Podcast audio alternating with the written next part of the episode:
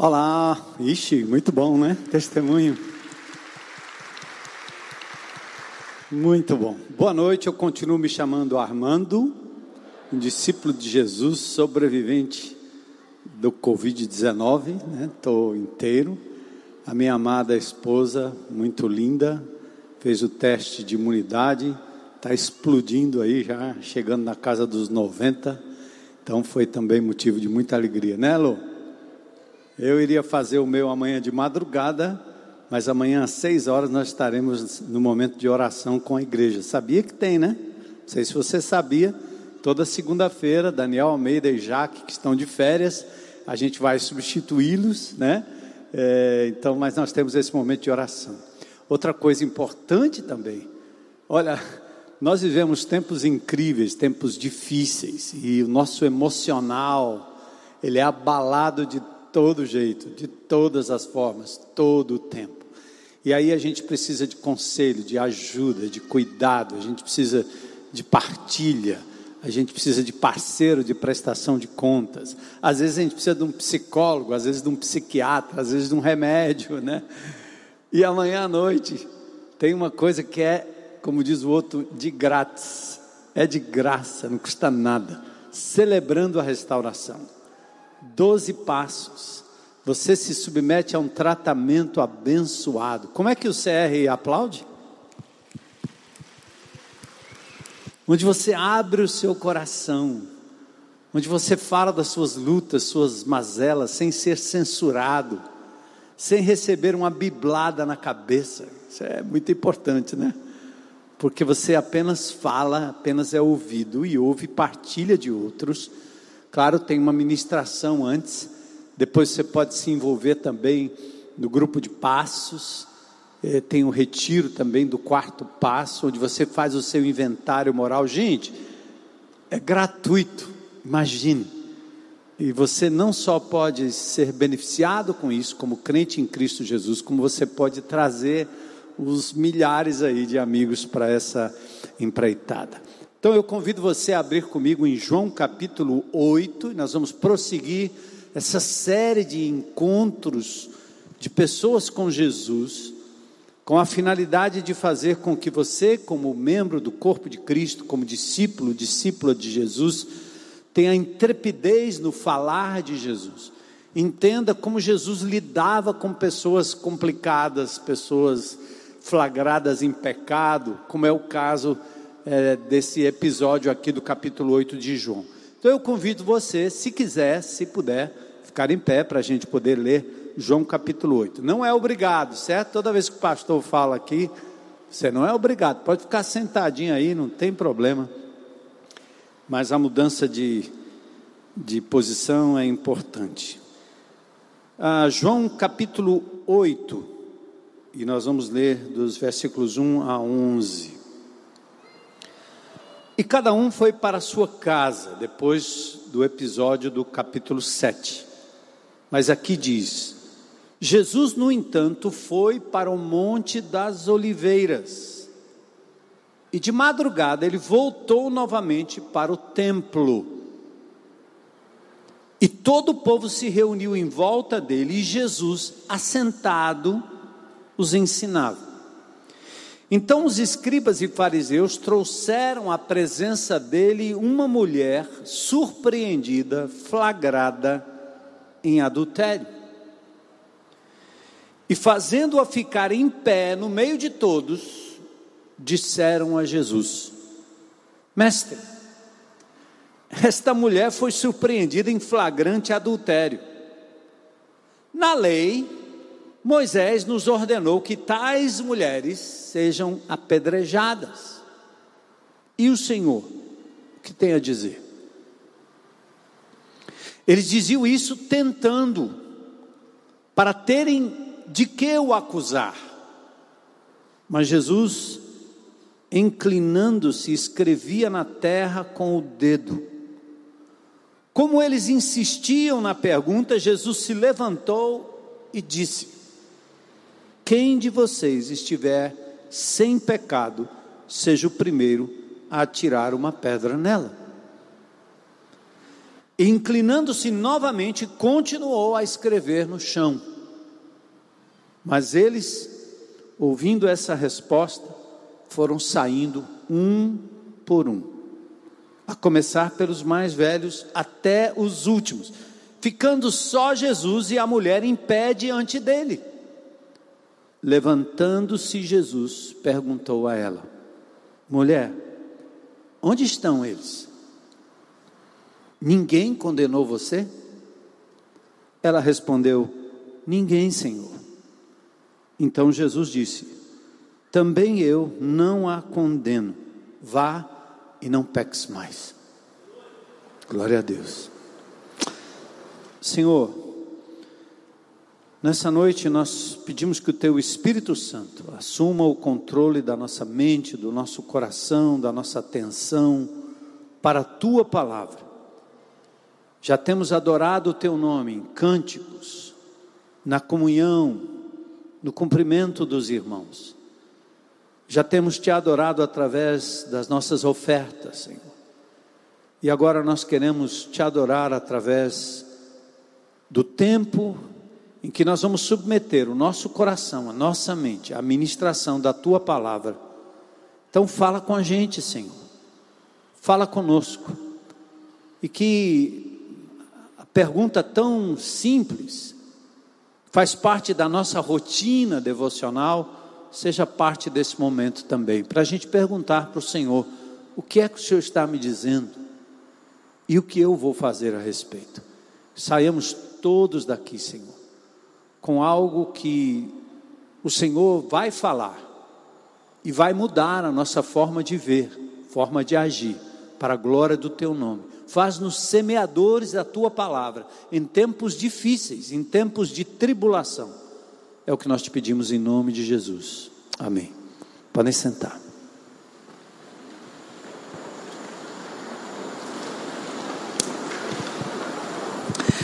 Eu estava explicando pela manhã e eu quero só fazer rapidamente a mesma explicação de que toda vez que a gente abre a palavra de Deus e prega a palavra de Deus aqui, nós temos até um um núcleo, um ministério na nossa igreja chamado Mais Bíblia, onde a gente, às quartas-feiras, você pode entrar lá e você vai ver mini mensagens, são exatamente mensagens para treinar os nossos palestrantes, inclusive mulheres.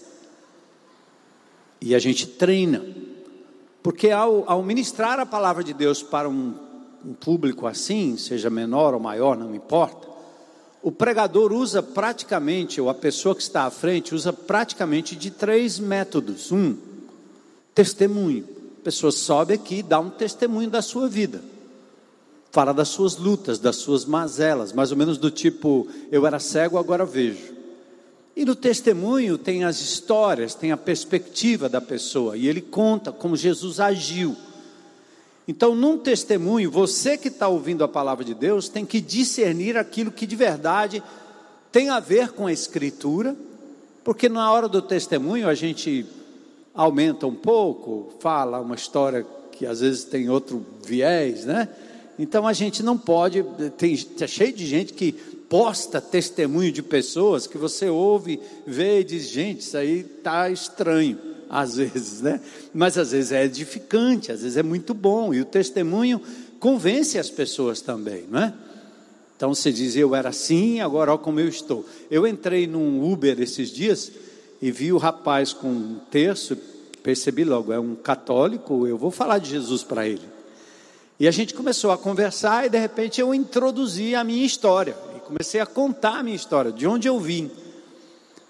E sobre o futebol, sobre a aeronáutica, sobre o fato de eu ter servido o exército, o fato de eu ter sido empresário, o fato de ter participado de loucuras quando era jovem. Então eu fui falando. E o que, que você faz agora? Então eu contei a história, estive fora do país, retornei, à igreja. Aí comecei a falar do quanto eu me dediquei ao longo desses anos de ministério lidar com pessoas que eram parecidas comigo. Então, que eu gostava de entrar nas comunidades, eu gosto de entrar no presídio, eu gosto de lidar com pessoas em situação de risco. É porque eu passei por isso, então eu tenho. Aí ele começou a dizer: O senhor é de que igreja? Eu sou, eu sou lá do, da tenda. Aí pronto, parou meu testemunho. Eu perdi o, o, o trem da história, porque ele disse: Eu sou daquela comunidade e eu quero lhe dizer o quanto essa igreja tem abençoado a nossa comunidade e a minha vida. Aí ele começou a testemunhar para mim, né? Foi muito lindo. Aquele taxista, eu não vou dizer quanto foi, mas quando eu parei o Uber, depois que eu saí, eu disse: Senhor, eu vou dar uma oferta extra para esse taxista.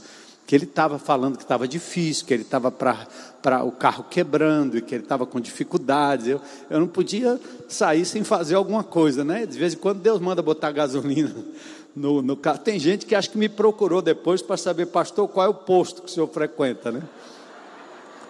Outros vão perguntar qual é o Uber aí que o senhor está querendo, porque quando depois tem aquele negócio no Uber no final, que você acrescenta um real até 30, né? Então o Uber faz isso. Então eu fiz e foi legal, bacana o testemunho. Mas uma forma é testemunhal. A outra forma de pregar, que você vai ver aqui, você vai ver na internet, quando você ouve pregadores, é a chamada pregação por tópico. Então, o tópico é, por exemplo, você fala sobre depressão, é um tópico. eu vou falar sobre depressão hoje. Então, você pode, no tópico número um, dizer como você pode identificar, diagnosticar quais são os sintomas normais da depressão. Tópico 1. Um. Tópico 2, né? Você pode falar quais são as consequências, o que isso traz para a pessoa, para aqueles que vivem ao redor. E o tópico 3, qual é a solução? Pronto. Então tem uma mensagem tópico. E nesse sentido, você no testemunho você menciona a palavra de Deus, a pessoa de Jesus. No tópico você pendura alguns versículos ali para justificar a sua tese, o seu tópico. E a outra forma é a pregação expositiva. Qual é a pregação expositiva? É quando você abre um texto da palavra de Deus e lê uma porção que encerra uma história completa e você vem verso a verso. Eu não sei quantos aqui eram daquela época, mas teve uma época que eu preguei em Efésios dois anos direto. Então, domingo após domingo, era cada versículo do livro de Efésios entrava no cardápio. Então era o que nós chamamos de uma mensagem, uma pregação expositiva. Sinceramente, isso é senso comum, é a melhor forma que tem, porque a gente não inventa, a gente deixa o texto falar ao invés de falar para o texto. É o que o texto diz. Por isso nós estimulamos você a leitura da palavra de Deus, não pegando um versículo como aquela caixinha de promessa. Eu não sei quantos de vocês já pegaram, né? Uma caixinha de promessa. É da minha época, eu sou das antigas, era assim.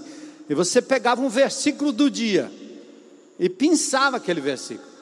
Às vezes tinha coisa que tinha a ver, às vezes tinha coisa que não tinha a ver. Então é muito importante que você, ao ler a palavra de Deus, faça um esforço para ler de Gênesis a Apocalipse, porque você vai entender a história como um todo. De quando em quando pessoas mandam perguntas para mim sobre um texto que leu e não entendeu, pareceu estranho ali. Não tem problema, eu procuro responder na medida que posso. Ou você lê um livro da Bíblia, ou lê o Novo Testamento, ou lê o Velho Testamento, ou pega um livro da Bíblia. Pega o Evangelho de João e vá no Evangelho de João até o final, porque aí você vai entender a história. Tudo tem um contexto. Então a pregação expositiva é aquela que você deve procurar e identificar para ter certeza de que é, é, é, Bíblia sendo pregada, e não só a opinião do pregador, que embora o pregador faça comentários, e aí o discernimento que você tem, presta atenção, para você discernir e julgar se uma pregação na internet ou em qualquer lugar, ou mesmo aqui, é de Deus, você tem que ter conhecimento da palavra, porque se você não tiver, você engole qualquer coisa que eu disser.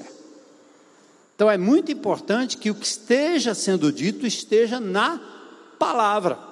Eu li o texto, vocês vibraram com a palavra de Deus, porque vocês têm o Espírito de Deus, eu podia parar por aqui, porque muitos de vocês já entenderam o que o texto quis dizer, certo? Então, mas a gente vai caminhar, o exercício é esse, e João capítulo 8 está dentro de um contexto do livro de João, Desde o começo do capítulo 1 até chegarmos ao capítulo 7, Jesus está caminhando e ele passa por três Páscoas praticamente três anos do seu ministério, e ele está chegando agora no último momento do seu ministério, no capítulo 7, a festa dos tabernáculos, a preparação para a Páscoa. Ele fala de água viva ou de rios de água viva que fluiriam do ventre das pessoas que o conhecesse, porque ele falava do Espírito Santo. Mas uma coisa interessante é que já no capítulo 7, há um, um, um, um desconforto com a liderança religiosa da época. Ou seja, os líderes religiosos do templo, do ritual, da palavra, os doutores da lei, os estudiosos, os teólogos, os homens da doutrina, os estudiosos minuciosos na leitura e na interpretação da palavra, eles estavam desconfortáveis com a presença desse mestre que tinha uma característica totalmente diferente deles. Jesus não tinha um uniforme. Às vezes eu venho aqui jogar bola às 5 horas da manhã, eu faço isso todo domingo, depois, quando eu saio, perto de 8 horas, vou ali, tiro minha farda, ou eu venho com uma chuteira meia e vou passando no meio do povo, e as, tem as pessoas que me olham assim. E quem, esse aí é o pastor? É. Né? Porque eu não tenho uma farda especial, sou eu, Armando, vestido de calção, de chinelo, de qualquer jeito. Mas os líderes religiosos da época, eles tinham uma marca característica, os fariseus, os saduceus, os sacerdotes, o sumo sacerdote, eles eram todos paramentados. E eles gostavam disso. E de repente vem primeiro um cara como João Batista, comendo gafanhoto, veio do deserto, vestindo uma roupa estranha e falando com uma intrepidez e uma convicção que eles nunca tinham ouvido. Depois de João Batista vem Jesus arrastando multidões após si, pregando a palavra com uma convicção muito pessoal, porque ele não estava falando de algo que disseram, ele era a própria palavra. E aí, os líderes já mandaram no capítulo 7 prender Jesus. No capítulo 7, verso 30, 32, os soldados são enviados para prendê-lo, mas no verso 45 e 46 do capítulo 7, olha que interessante, os soldados foram lá para prendê-lo e depois voltaram para o chefe e dizer: rapaz, não dá não. E eles perguntaram: por quê? Olha o que eles disseram: nunca ouvimos alguém falar como esse homem. Palavra de Jesus era aquilo que foi cantado agora. O que Cristo oferece para você, Ele é. Ele não oferece algo que passa por fora da vida dele, não é uma filosofia, não é um compêndio de moralidade. O que Jesus oferece, Ele é. E talvez, como seguidores de Jesus, nós temos que nos esforçarmos exatamente para que o nosso discurso seja coerente com a nossa vida prática, a começar da nossa casa, da nossa vida íntima, porque é o testemunho de vida, é o caráter do crente, é a mudança, é a maneira diferente dele se portar, que é capaz de convencer, não é só a palavra. No exército, aqui no 23BC tem, né? A palavra convence, mas o exemplo arrasta. Jesus era assim. Então, no capítulo 7, esse era o contexto. Esse texto aqui tem sido questionado por alguns estudiosos que ele não deveria pertencer a este lugar. Mas tanto aqui quanto em Lucas, no capítulo 21, está muito coerente com a pegada de Jesus, que em Lucas 19:10 diz: Ele veio buscar e salvar o que se havia perdido. Atentem para uma coisa aqui, irmãos, seja você da IBC ou não. Atentem, atentem para isso que eu vou dizer. Jesus atraía os pecadores, ele atraía os bandidos, ele atraía as pessoas erradas, ele atraía o bicho ruim, ele atraía pessoas que nós desprezamos. E ele rechaçava os certinhos, os doutores da lei. Impressionante, né?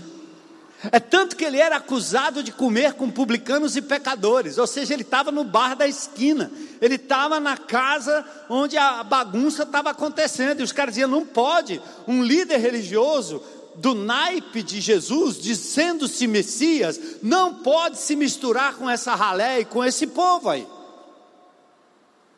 E isso requer de nós uma reflexão muito importante. Porque eu me lembro, e eu já contei isso de novo, já disse que vocês vão ouvir um milhão de vezes o mesmo exemplo. Mas eu preciso enfatizar e exemplificar para vocês.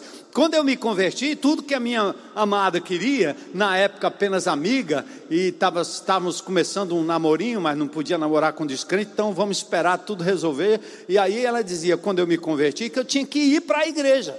E eu dizia, não, eu vou voltar para os meus amigos, porque se Cristo mudou a minha vida, não é me afastando deles que eu vou receber qualquer tipo de mudança. Jesus está em mim, eu vou para o meio deles, e lá no meio deles, o Senhor falava ao meu coração todo o tempo: Você não é mais daqui. Mas eu estava próximo o suficiente para dizer: Vem comigo, cara. Eu achei alguém que transformou a minha vida. Mas a maioria de nós, e o discurso das igrejas evangélicas sempre foi esse: sai do mundo, não é? Ah, está na Bíblia. e Jesus faz a contramão disso. É, claro que é para você sair do mundo, é para tirar o mundo de você, tirar o mundo do seu coração, da sua vida, da sua mente, da sua prática. Mas nós estamos no mundo, não dá para sair do mundo.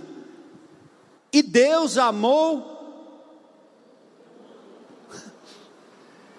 Quem ama não se distancia, chega perto, chega próximo. Então entendam aqui o papel seu como, como semeador, como semeador em nome de Jesus. E atente para o fato de que pode haver algo errado se o seu ciclo de amizade ou círculo de amizade é um círculo de pessoas só bonitinhas, boazinhas, limpinhas, cheirosinhas. E tem alguns que ainda transformam GRs em grupos de família. É o primo, é a tia, é o avô, é o filho, é o pai, é o não sei quem. E os amigos do churrasco. Amigos de anos, amigos de décadas. Gente, não muda não. Não tem mais ninguém. Não tem samaritanos para entrar. Não tem mulheres adúlteras. Não tem um cobrador de impostos. Não tem não tem um Nicodemos para entrar nesse seu grupo, como é? Percebe? Mas é que a gente resolve nossa vida com Jesus e quer fazer desse lugar aqui uma espécie de céu, e Jesus está dizendo: não, você tem que ir, você tem que tocar pessoas. É interessante que Mateus 21, 32 diz: publicanos, meretrizes, bandidos creram em Jesus. Então vamos ao local da cena. Jesus, no entanto, vai para o Monte das Oliveiras, bem pertinho da cidade de Jerusalém, do muro, ele vai para o Monte das Oliveiras, no verso 1 do capítulo 8, e pela manhã ele vai para o templo. No Monte das Oliveiras não tinha albergue. Provavelmente Jesus dormia ali encostadinho a uma daquelas oliveiras antigas. E é um lugar muito gostoso. Eu já frequentei ali, a gente fica meditando, olhando para Jerusalém, e eu quero mostrar para você em vídeo como é, mais ou menos. Vamos lá.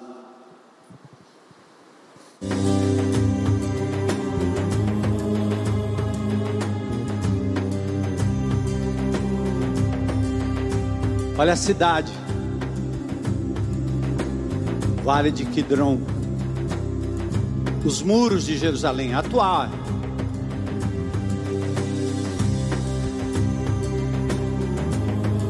Aí o portão dourado, por onde Jesus entrará. E nós estamos aqui no Monte das Oliveiras. Dá uma olhada às oliveiras, ó, antigas, milenares. Do Monte das Oliveiras você vê a cidade. Olha o muro. Esse é um cemitério no Monte das Oliveiras. Aqui onde Jesus entrava na cidade. Lá vai ele. Lá vem eles.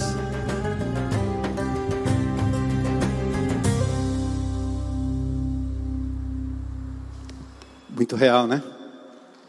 É legal, pode aplaudir, Senhor. Então, Jesus, nos últimos dias do seu ministério, ele costumava fazer isso. Lembra que ele frequentava muito Betânia, mas ele, ele, ele vivia em Nazaré, era muito longe, lá na Zona Norte, lá para cima. Então, nos últimos dias, ele pernoitava no Monte das Oliveiras e depois ele eh, ia para o templo, onde ele aparece novamente com muita frequência para ensinar. E aí, a mulher adúltera é trazida, a partir do verso 3. Atentem aí ela foi pega em flagrante adultério. Os caras armaram uma para ela. Não me parece ter sido algo assim fortuito. Aconteceu. Não, eles armaram alguma coisa, porque tinha nessa cena um ato condenatório, mas acima de tudo discriminatório em relação à mulher. E percebam aqui o que vem mais para frente.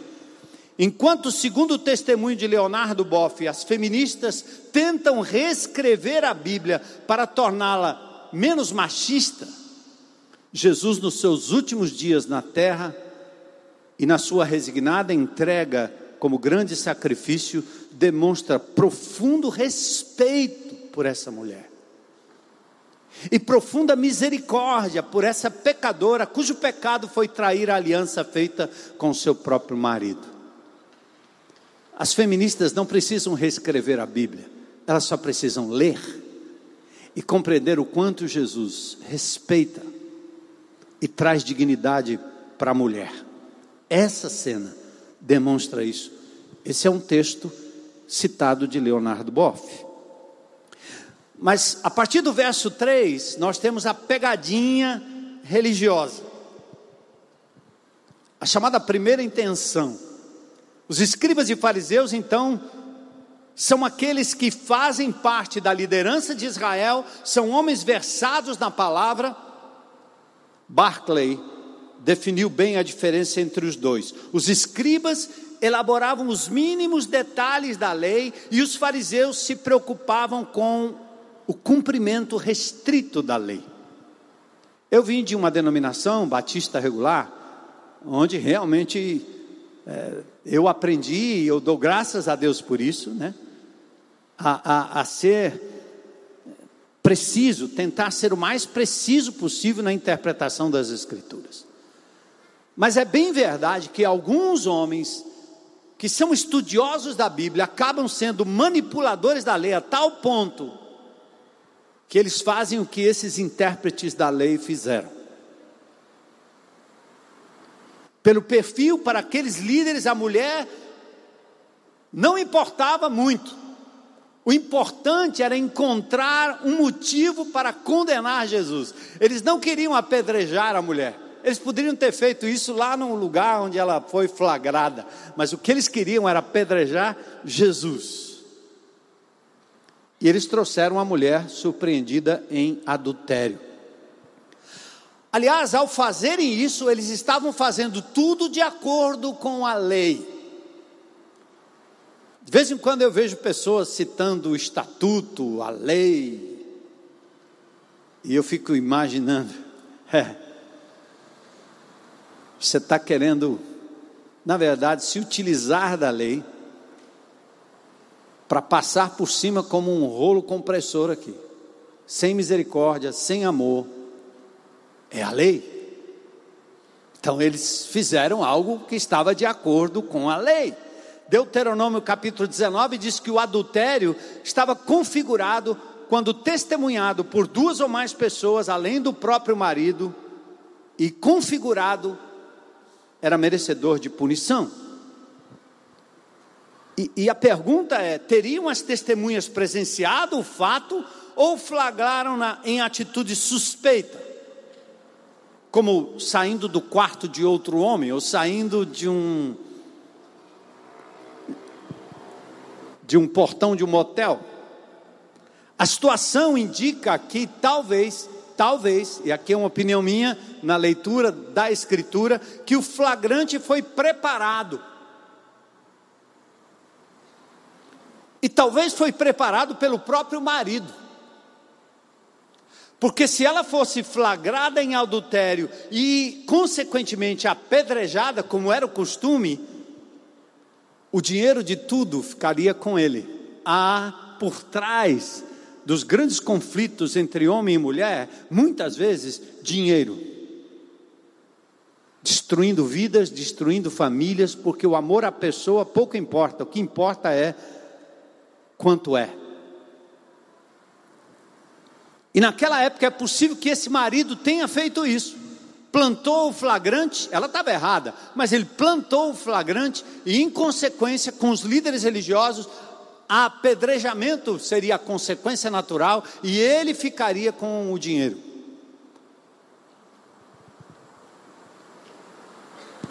Conjecturas à parte, né? A mulher foi surpreendida. Aí eu tenho uma pergunta: cadê o adúltero? Cadê o homem da história? Cadê o macho? Cadê o homem? Alguém achou aí no texto?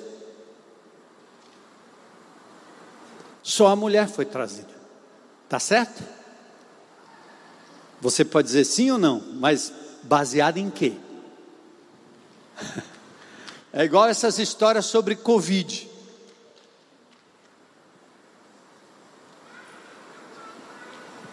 Quando você for dizer alguma coisa sobre o que está acontecendo com vacina, com isso, com aquilo, Pergunte assim: qual é a fonte? Quem foi que disse isso? Não fique espalhando boatos, nem acreditando em boatos. Então aqui é a mesma coisa. Cadê o homem? Onde estaria o homem adúltero? Então, de fato, a lei caracterizava como adúltera a mulher que traísse o marido. Mas sabe de uma coisa? A lei dizia que adúltera era a mulher que traía o seu marido mas o marido que traísse a mulher não era considerado adúltero. O que nós estamos procurando aqui é o cara com quem ela adulterou. Por quê? Porque a lei diz em Levítico 20, 10, que se um homem cometer adultério com a mulher de outro homem, com a mulher do seu próximo, tanto o adúltero quanto a adúltera terão que ser executados. Pesado, né? Pesado é cometer o pecado de trair alguém. Isso é que é pesado. Quando você olha para a lei no Velho Testamento e você fica dizendo, ah, eu já disse a vocês aqui que uma das leis mais sensíveis do Velho Testamento para mim é o olho por olho, dente por dente, né? Uma vez eu perguntei aqui, metade da congregação, ou mais da metade, não acreditava nem que foi Deus que deu essa lei, que falou dessa lei. A lei de Italião. Olho por olho, dente por dente. Qual é a sensibilidade? A sensibilidade de Deus é o seguinte, meu amigo, se você ofender a outra pessoa, você vai receber a mesma ofensa na mesma proporção. Porque nós homens, e variavelmente mulheres também, nós pegamos um prego, um alfinete e enfiamos na outra pessoa, não só no corpo, mas na mente, na emoção. A gente prejudica, a gente faz o que faz com o outro e diz que não foi nada. Não é não? Quando você, por palavras e por gestos, você abusa emocionalmente de alguém, você vira as costas e diz: não foi nada, principalmente nós homens. Eu me lembro dos retiros de casais, a gente dizia que o homem é como o búfalo e a mulher como a borboleta. Então você pega uma pedra, pendura num, num barbante qualquer e põe a pedra no pescoço do búfalo. Vai fazer alguma diferença? Nenhuma. O bicho é bruto, o bicho é grande. Uma pedra não faz diferença. Bote uma pedra no pescoço da borboleta. E aqui não estou diminuindo a mulher para falar da sua fragilidade, mas estamos falando de sensibilidade. Nós temos diferentes sensibilidades enquanto homens e mulheres. E a lei de Italião é exatamente isso. Você vai lá, espeta a sua mulher com uma palavra maldita, com um gesto maldito, e você diz que não foi nada, e lá está ela machucada e acumulando machucado, acumulando a dor por anos e anos. Abuso. E você diz que não foi nada, cara. Aí o que é que Deus está dizendo? O mesmo alfinete que você enfiou, agora vai ser enfiado em você. E na hora que o alfinete entrar, você vai dizer: rapaz, doeu, porque só aí você vai reconhecer. Por isso que eu acho que a lei de Italião é uma das leis mais sensíveis da Bíblia. A gente fica com essa de politicamente correto, acha que isso é violência. Violência é o que é feito e não é reconhecido. Violência é você estuprar uma criança, violência é você violentar o emocional de uma pessoa e dizer que não foi nada. A palavra que nós sempre proclamamos como brasileiros é: nesse país, o problema é impunidade. Aí, quando você fala dessa severidade divina, você vem com esse laissez-faire aí, achando que não, isso aí não é, não é possível. Não, não vamos tocar, não vamos mexer. Solta os presos tudinho. Deixa lá o pobrezinho, ele só matou cinco. Ele só estuprou dez. Que história é essa? Então, cadê o homem? Cadê o cara? Agora eu quero dizer outra coisa aqui para vocês. Talvez olhando para essa cena aqui, você, mulher, você, homem, está pensando, rapaz, isso aqui é pesado mesmo. Mas olha o que Jesus faz. Olha porque aqueles soldados diziam assim: ninguém fala como esse homem, porque Jesus ele olha e diz assim: está vendo o que está escrito na lei? Quem adulterar, quem dormir com outra mulher, mulher que não é sua, adulterou. E Jesus está dizendo na lei diferente. Mateus capítulo 5: o que pensar, maliciar contra outra mulher, já adulterou. Quantos adúlteros tem aqui? Não precisa levantar a mão.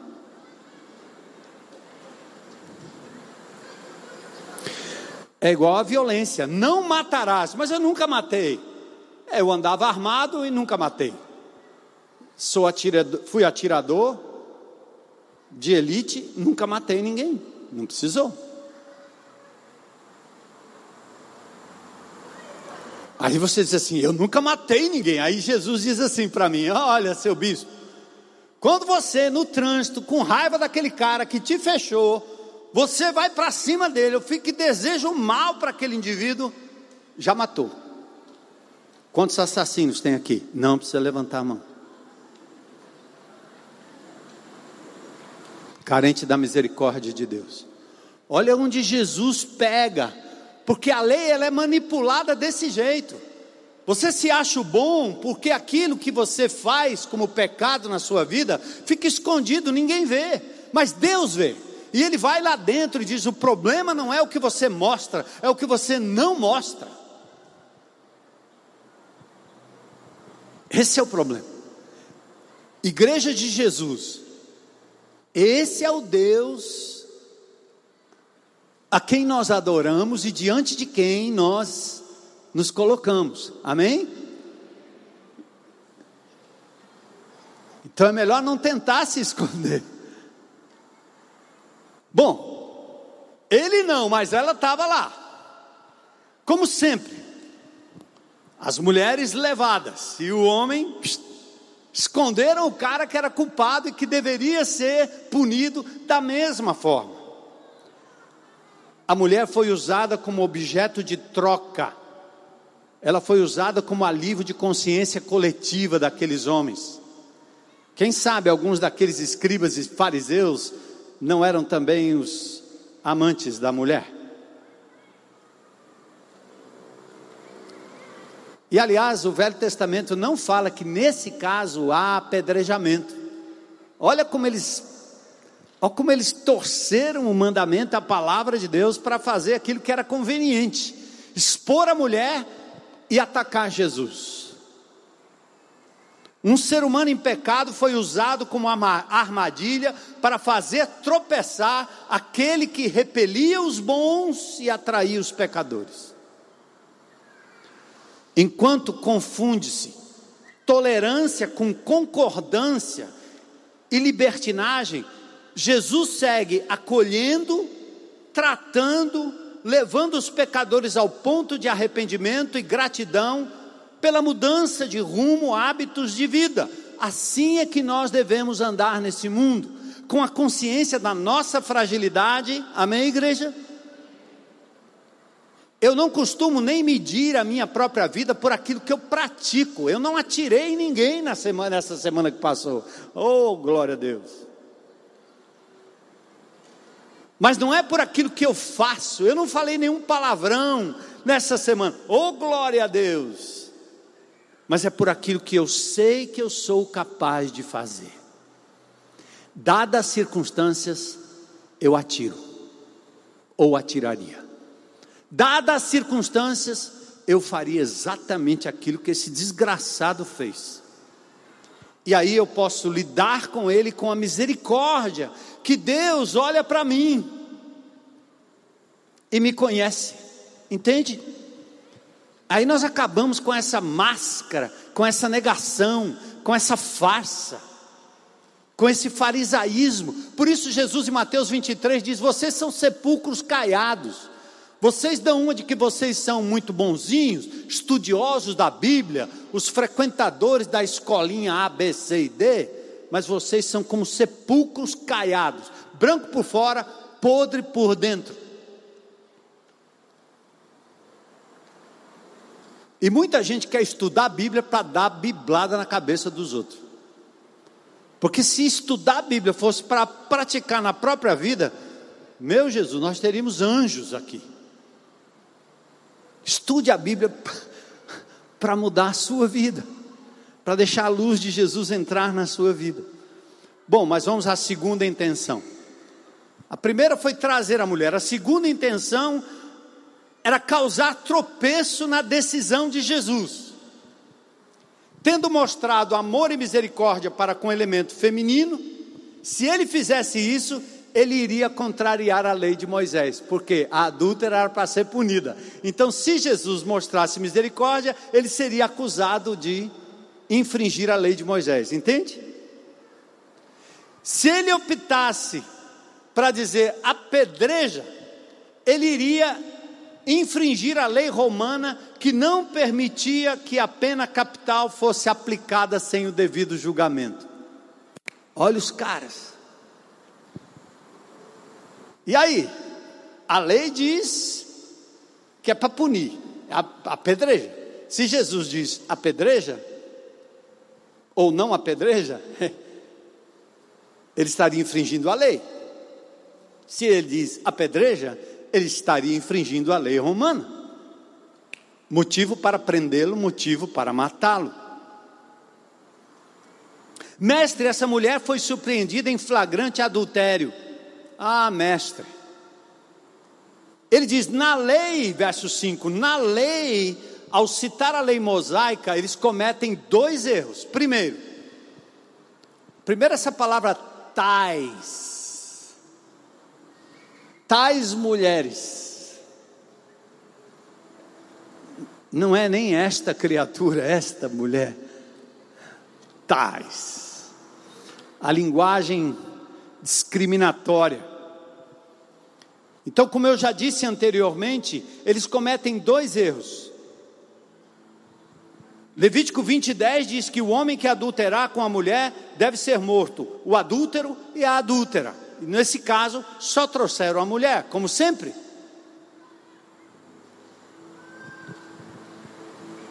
Tais textos não falam de morte por apedrejamento. porque morte por apedrejamento só era aplicado à mulher virgem comprometida ao seu noivo, que fosse então flagrada em adultério. Aí eles usaram a pergunta como armadilha.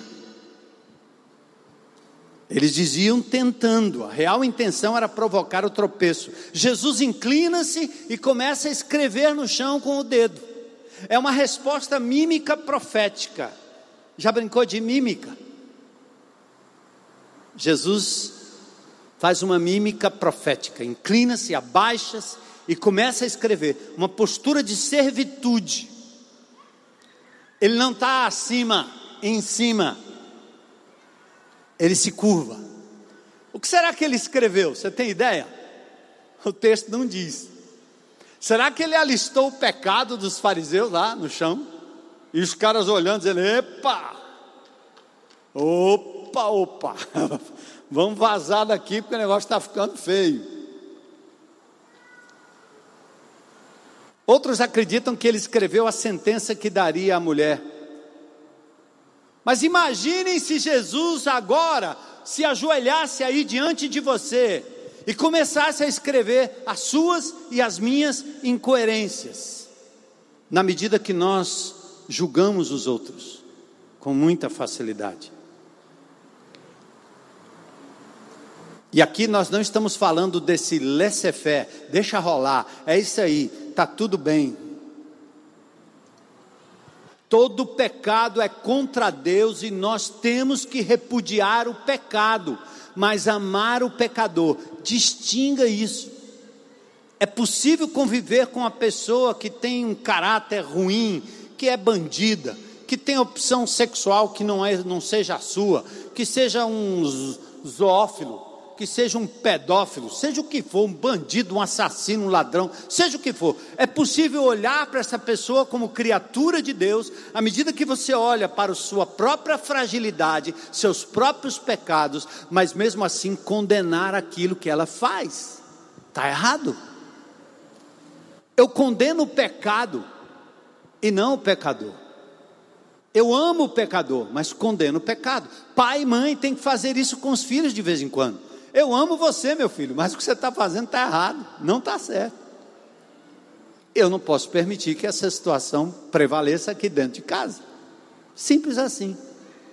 Amo. Aí Jesus, versos 7 a 11, para terminar, ele vem com uma mensagem de misericórdia. Como eles insistiam na pergunta, eles não admitiam o silêncio, Jesus fala aos líderes não como advogado ou como se eles fossem advogados, mas Deus fala com eles, Jesus fala com eles como seres humanos. Aliás, ele era o único que tinha o direito de condenar, mas ele oferece a ela e a todos uma oportunidade de arrependimento. Aí ele diz: atirem a primeira pedra. Ou seja, ele admite a força da lei e admite que o tribunal está constituído. Jesus autoriza o processo de apedrejamento, mas com uma condição: o que tivesse em pecado. Impecabilidade era a condição para execução de um juízo perfeito. O que não significa, irmãos, que nós não possamos julgar as pessoas ao nosso redor, porque senão não teria disciplina na Bíblia. Mateus 18 diz: se o teu irmão pecar contra ti, vai lá e diz para ele: você errou, cara. Você pode ter 200 pecados, mas o cara errou, ele te ofendeu. Então você vai lá, a Bíblia diz: vai lá e diga, diga para ele mas com coração de misericórdia, repreendendo alguém, corrigindo alguém, é o que a Bíblia manda fazer, mas não com esse aspecto de autoridade, de santidade absoluta, de quem está por cima, muito pelo contrário. Muitas vezes que eu punia minhas filhas, eu dizia para elas: a punição não é porque você ofendeu o papai, é porque você ofendeu a Deus, e algo tem que acontecer aqui, não é contra mim. As pessoas dizem, me perdoe, pastor. Não, você, você não me ofendeu. A sua ofensa foi contra Deus. Eu apontei porque você está infringindo um mandamento, uma, uma orientação divina. Então não vem com essa história de que assim, mas ou você usa para pecar à vontade, porque você diz assim, também quem é que não peca? Todo mundo peca. Ou então você diz assim: ninguém pode julgar. Não é bem isso. Jesus podia fazer o verdadeiro juízo daquela mulher, porque ele não tinha pecado. E continuou escrevendo no chão. A escrita talvez fosse revelatória do falso puritanismo, do pretenso legalismo. E eles, ouvindo a resposta de Jesus, as palavras penetraram no íntimo de cada um, eles foram acusados pela própria consciência, revisaram a sua mente e saíram. Consciência. Sabe o que é consciência? É quando você alimenta o seu HD, a sua palavra, com as coisas de Deus. E quando você alimenta com as coisas de Deus e você se expõe por ouvir ou por conviver com aquilo que não é de Deus, o alarme soa.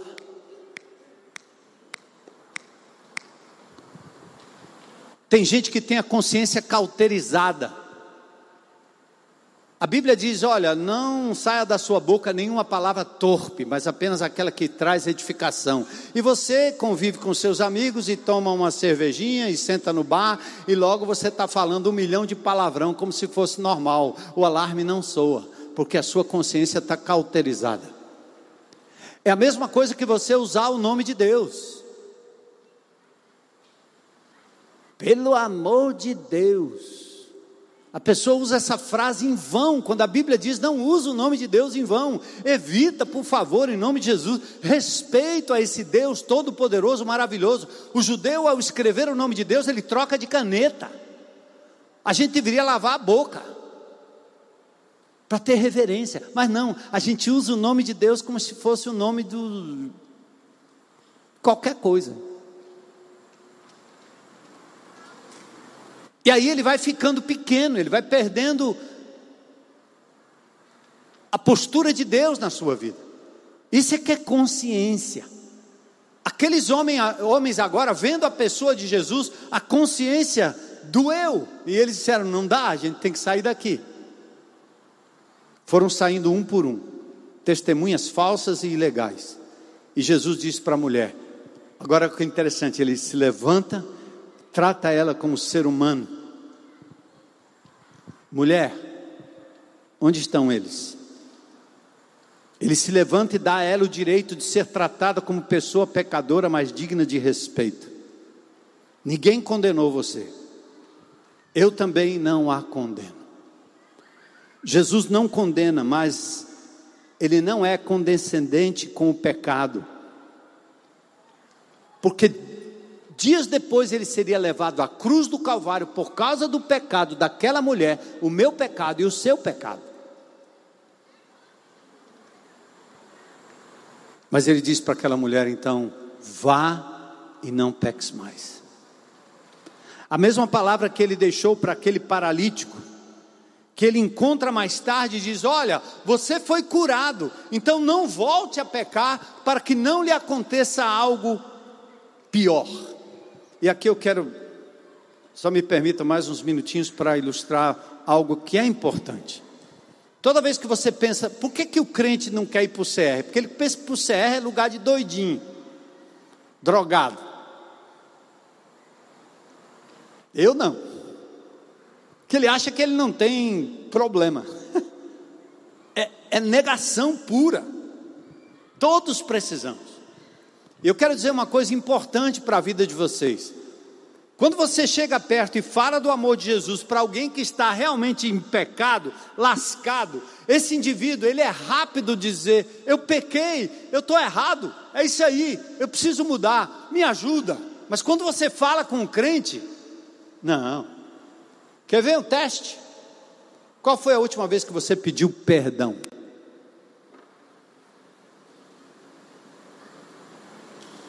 Isso é como o limpador de para-brisa de um carro.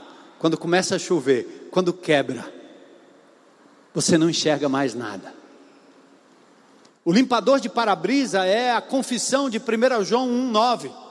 E você que é discípulo de Jesus, crente em Cristo Jesus, você precisa ter sua consciência tão aguçada que você é capaz de reconhecer os seus erros e os seus pecados. Hoje ainda não, ainda não. Mas ontem eu tive que pedir perdão para minha mulher.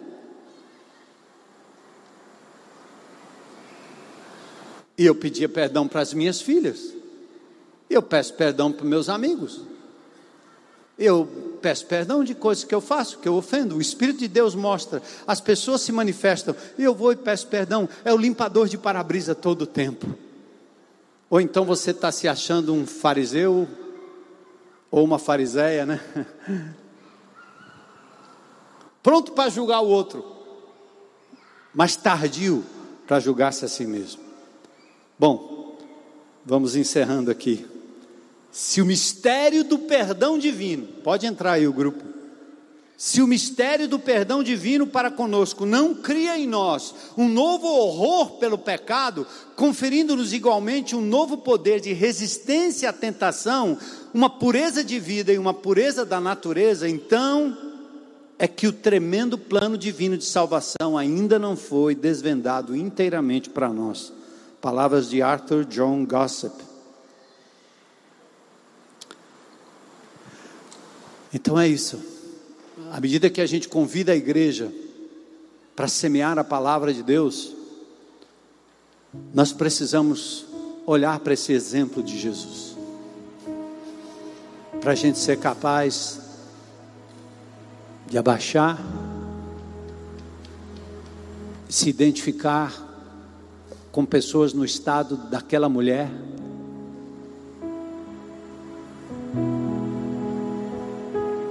repúdio pelo pecado, mas amor, empatia e misericórdia para com a pecadora.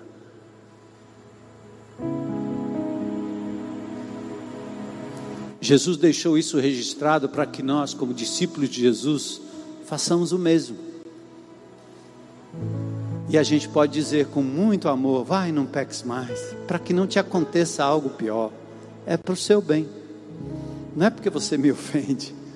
Não é porque eu não gosto do que você faz.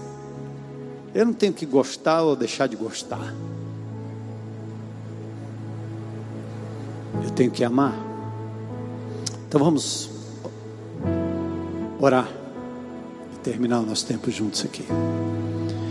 E talvez a primeira pergunta importante que eu tenho que fazer é: se há alguém aqui nesse auditório que talvez identifica na vida dessa mulher a sua própria caminhada, a sua própria vida, e agora você está frente a frente com Jesus.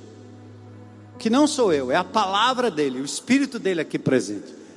E talvez hoje você possa dizer: Eu quero, eu quero me livrar do peso do pecado na minha vida e me entregar a esse Jesus que morreu por mim para me perdoar para sempre.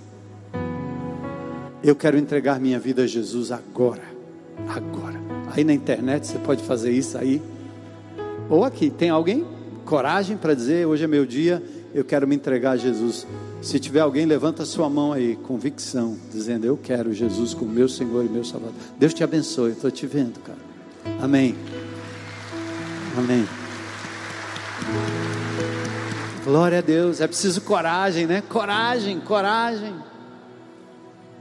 Mais alguém para dizer: é, é, é meu dia, meu tempo, é meu momento. Glória a Deus, glória a Deus.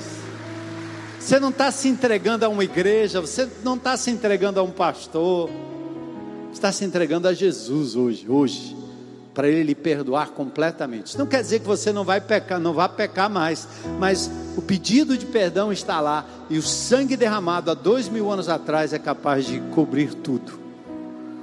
E você não vai pecar mais, não porque você vai obedecer à lei dos crentes, mas porque você será constrangido pelo amor de Jesus. Certo? Você deixa de pecar por amor. Eu me lembro quando era menino, fazendo as maiores loucuras da vida, tudo que me impediu de puxar o gatilho, de fazer uma coisa mais louca, era o amor dos meus pais por mim. Por isso que eu entendo tão. Não é fácil, mas eu entendo. Que eu tenho que deixar de fazer o que é errado por amor ao meu Senhor Jesus. Então você que é crente em Cristo Jesus, tome essa decisão também. Né? de se colocar vulnerável diante de Deus. Obedecer por constrangimento ao tão grande amor. E a outra coisa é sair daqui dizendo: Senhor, eu quero ser empático como o Senhor foi, eu quero ter misericórdia, eu quero ter compaixão das pessoas como o Senhor teve. Estão prontos, amados? Levanta a mão aí, quem está pronto aí? Estão prontos? Sabe o que vai acontecer? Jesus vai mandar as peças ruins para você, certo? Não fuja, não corra, não tema, ame, ame. Eu fico ali na beira-mar, né, para cima e para baixo agora, correndo, andando, pulando, eh, nadando, né? Diz que tem uma baleia que veio visitar a gente esses dias. Não tem problema. Mas ali você encontra muita gente na calçada, carentes do amor de Jesus. E Deus vai mandar na sua vida. Senhor, obrigado por essa noite preciosa, por essas vidas entregues ao teu altar, no teu altar. Habita cada um, Senhor, fortalece, toma conta da vida. Que eles, na verdade, não apenas se sintam perdoados, mas eles creiam que há no nome de Jesus perdão e no sangue de Jesus pagamento suficiente por tudo que foi feito no passado. Dá a cada um a oportunidade de uma nova vida na tua presença. Leva o teu povo, Senhor, sem timidez, sem medo, para proclamar o teu amor, semear a tua palavra na base da misericórdia, da empatia, para com aquelas pessoas que andam longe do teu caminho como nós andávamos, como nós potencialmente poderíamos andar, não for o teu amor. Obrigado por essa noite preciosa. Nós te adoramos, te louvamos, em nome de Jesus. Amém. Amém. Deus abençoe.